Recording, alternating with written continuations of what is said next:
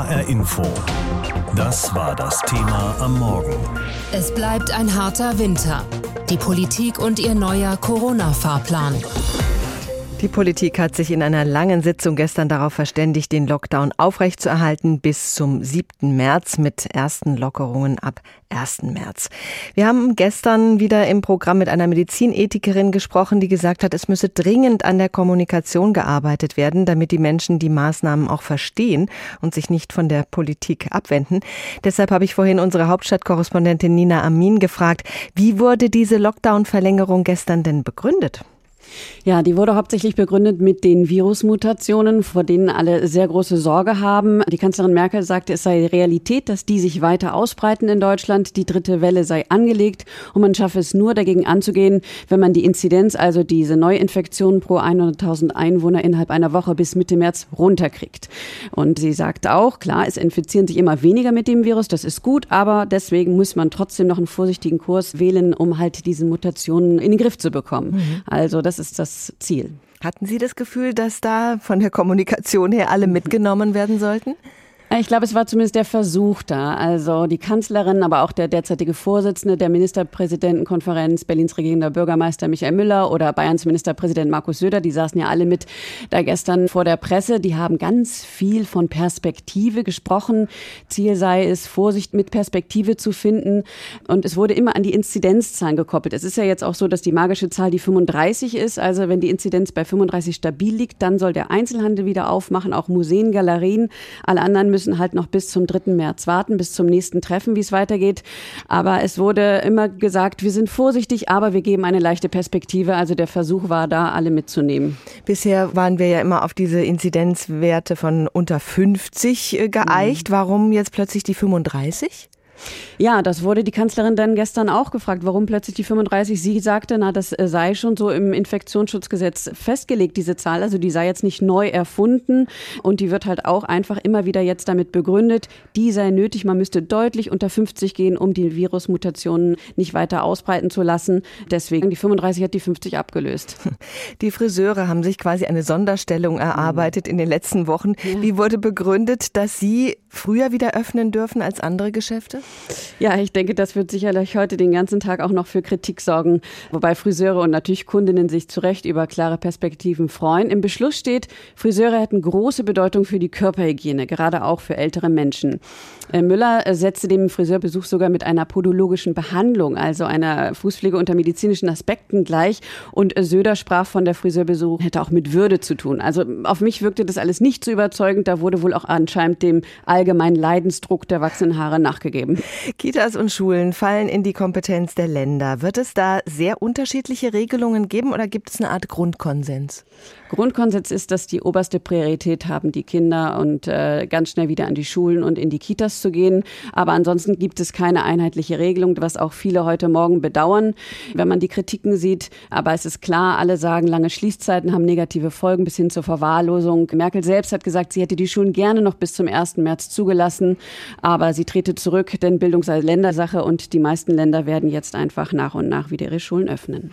Welchen Eindruck hatten Sie denn insgesamt von dieser Konferenz gestern von den Beteiligten. Die Kanzlerin wirkte ein bisschen frustriert. Ja, finde ich auch. Auch abgekämpft und müde wirkte sie auf mich. Auch der bayerische Ministerpräsident war auffallend zurückhaltend. Er wurde auch darauf angesprochen und meinte, na ja, die Lage sei ja auch ernst. Also er könne jetzt ja auch nicht glücklich hier aussehen oder lustig sein. Also alle wissen, die Menschen sind Corona-müde und sie hätten sich sicherlich viel mehr Perspektive gewünscht und das konnten sie halt einfach gestern nicht geben. Nina Amin über die Einzelheiten des Bund-Länder-Treffens gestern. Wir kennen inzwischen das Prozedere. Erst kommt die Schalte der Ministerpräsidenten mit der Kanzlerin und am nächsten Tag, also heute, tagen dann die Corona-Kabinette der Länder. Und dabei geht es dann vor allem um das, was die Länder für sich entscheiden können, nämlich wie es weitergeht mit Kitas und Schulen. Ariane Focke mit den hessischen weiteren Lockdown-Aussichten. Die Infektionszahlen gehen allmählich runter. Das Risiko durch Mutationen steigt, genauso wie der Lockdown-Frust der Menschen. In dieser Lage haben Bund und Länder über die weitere Corona-Politik beraten. Hessens Ministerpräsident Volker Bouffier fasst die aktuelle Stimmung so zusammen. Die Stimmung heute auch in der Konferenz war okay. Stimmung in Hessen, wenn ich das vielleicht anhand der Mails und Briefe, die ich kriege, und wir sind jetzt, glaube ich, hier bei über 270.000, da kriegen Sie schon ein ganz gutes Gefühl. Die Stimmung ist alles in allem in Ordnung. Sie ist aber gespalten, je nachdem, in welchem Bereich sie sich bewegen. Zumindest Friseure und Fußpfleger dürften gestern Abend erleichtert gewesen sein, denn sie dürfen ab dem 1. März wieder ihre Läden aufmachen. Für alle anderen wird der Lockdown generell bis zum 7. März verlängert. Bouffier wäre hier gerne noch weitergegangen und hätte unter besonderen Auflagen auch weitere Geschäfte geöffnet, damit sich Kunden zum Beispiel die Waren auch anschauen können. So manch einer in Wiesbaden sieht darin ein Wahlkampfmanöver, kurz vor den Kommunalwahlen am 14. März. Ich bin mir sicher, dass hier viel Populismus im Spiel ist und es wird mit Existenzen gespielt. Der Lockdown muss sofort beendet werden, denn alle Geschäfte und Institutionen, die öffnen können unter Einhaltung der Hygienevorschriften, die hätten nie geschlossen werden dürfen. Sagt der AfD-Fraktionsvorsitzende Robert Lambrou. Einen Alleingang in Sachen Geschäftsöffnungen wollte Hessen aber an diesem Punkt dann doch nicht machen, um einen Shopping-Tourismus aus anderen Bundesländern zu vermeiden. Auch beim Thema Schulöffnungen wurde in den Bund-Länder-Gesprächen hart gerungen. Die Kanzlerin hätte die Schulen gerne bis März dicht gelassen. Am Ende hat sich Hessen in Sachen Schule mit seiner Forderung durchsetzen können. Wir hätten uns als Hessen an der einen oder anderen Stelle noch mehr vorstellen können. Aber am Ende ist es natürlich auch wichtig, dass alle beieinander bleiben. Ich freue mich für die Eltern, ich freue mich für die Schülerinnen und Schüler, ich freue mich für die Kita-Kinder. Am 22. geht es dann hier in Hessen los. Dann können Schülerinnen und Schüler der Klassen 1 bis 6 wieder in die Schule gehen. Erstmal im Wechselunterricht, sprich ein Teil wird in der Schule unterrichtet, der andere Teil der Klasse daheim. Ab Jahrgangsstufe 7 wird wie gehabt im Distanzunterricht unterrichtet.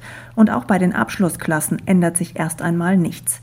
Sie sollen weiterhin in der Schule unterrichtet werden. Nach diesem System soll erstmal bis zu den Osterferien unterrichtet werden. Und auch die hessischen Kitas können ab dem 22. Februar wieder mit eingeschränktem Regelbetrieb öffnen. Für ein Lockdown-Ende im Einzelhandel oder für Kultureinrichtungen muss die Zahl der Neuinfektionen aber noch viel weiter runtergehen. Weitere Öffnungen für Geschäfte oder Museen sind erst denkbar, wenn die 7-Tage-Inzidenz stabil bei unter 35 Neuinfektionen pro 100.000 Einwohner liegt.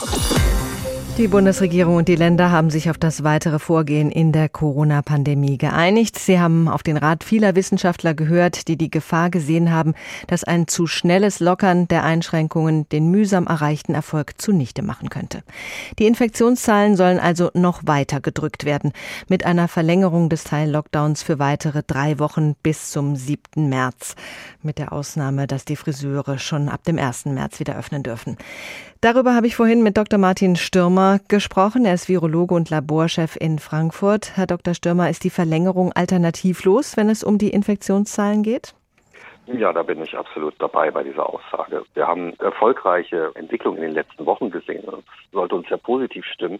Aber wir wissen immer noch nicht genau, wie sich die neuen Varianten in Deutschland verteilen und ausbreiten. Und solange wir diese Informationen nicht haben, wäre eine Lockerung fahrlässig. Wenn die Zahlen sich so weiterentwickeln, wie es sich jetzt gerade abzeichnet, sind wir dann mit drei weiteren Wochen Kontaktbeschränkungen so weit runter, dass wir die Erkrankungen wieder nachverfolgen könnten? Hätten wir dann tatsächlich wieder die Kontrolle?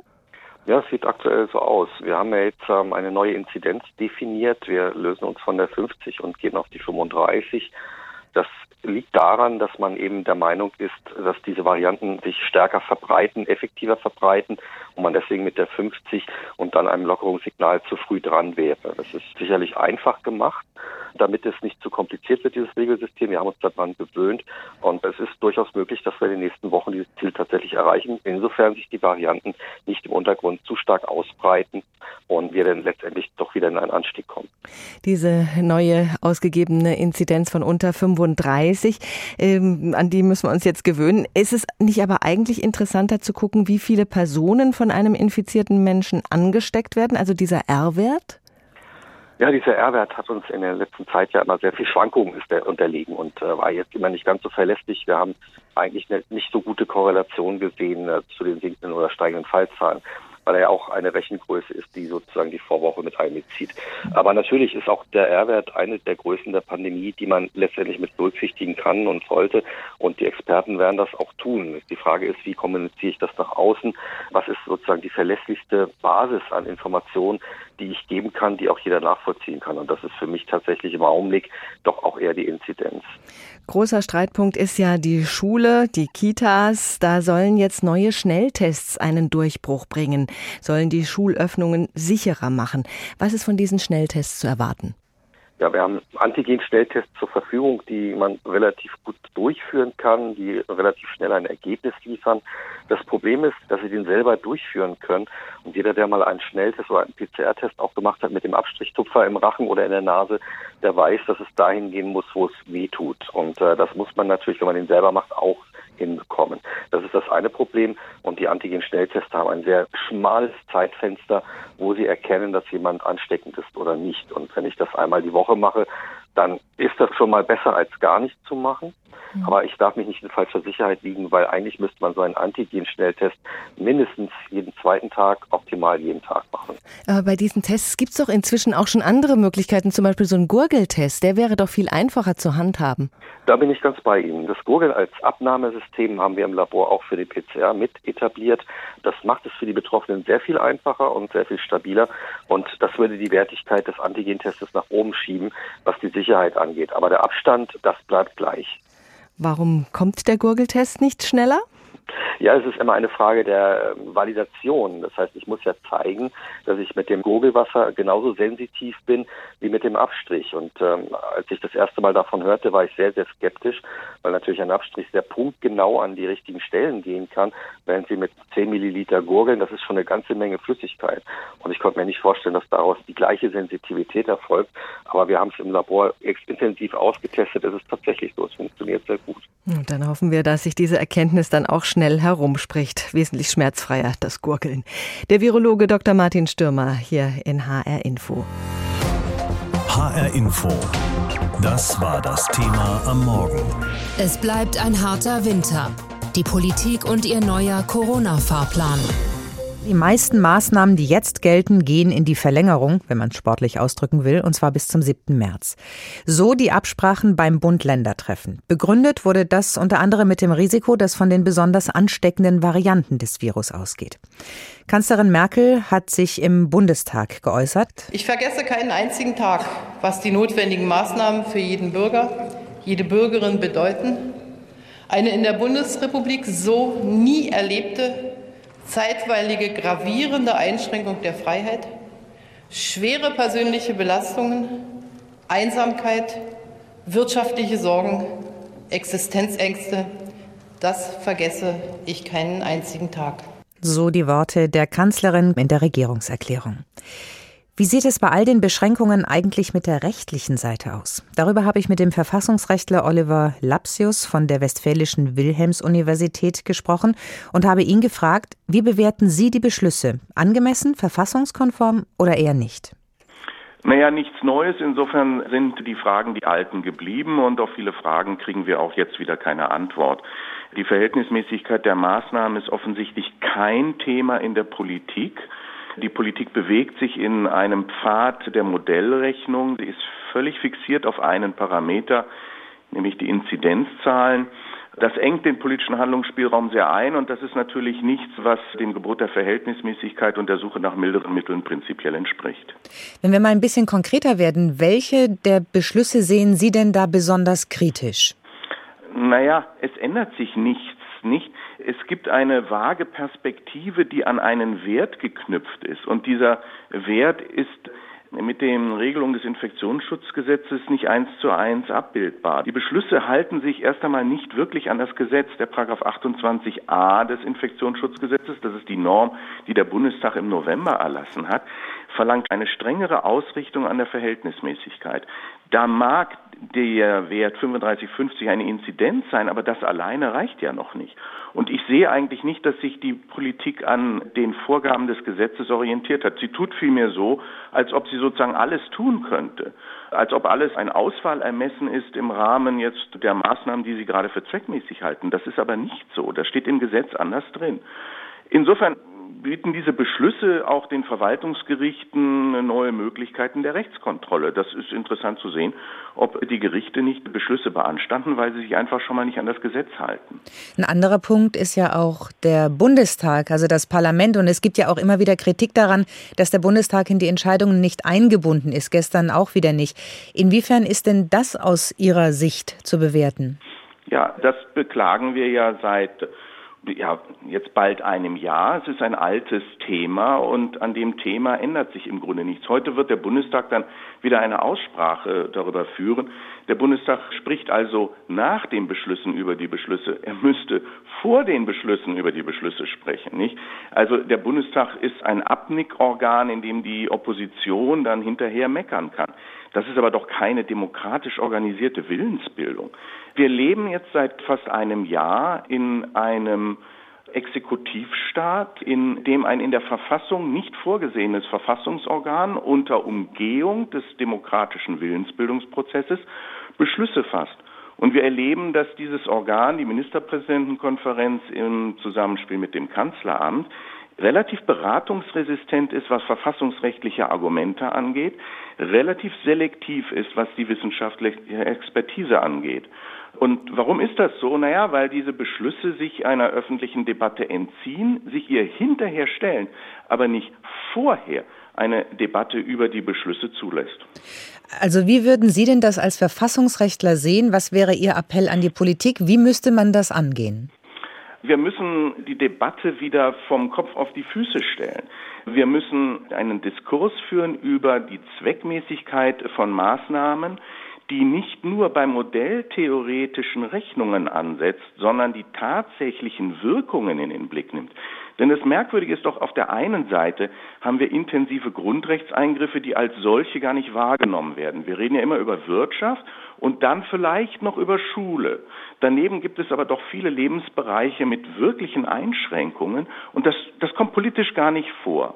Das ist das eine. Und auf der anderen Seite haben wir jeden Tag wieder 600, 700, 800 Tote. Ja, da muss man doch sagen, das, was wir machen, die Opfer, die wir erbringen, die gehen doch auch irgendwo an dem Ziel der Maßnahmen Lebensschutz vorbei. Also für mich ist die ist die politische Willensbildung viel zu sehr in Modellen verstrickt, die sich auf Inzidenzzahlen hin orientieren und zu wenig an der Wirklichkeit, an der Empirie orientieren.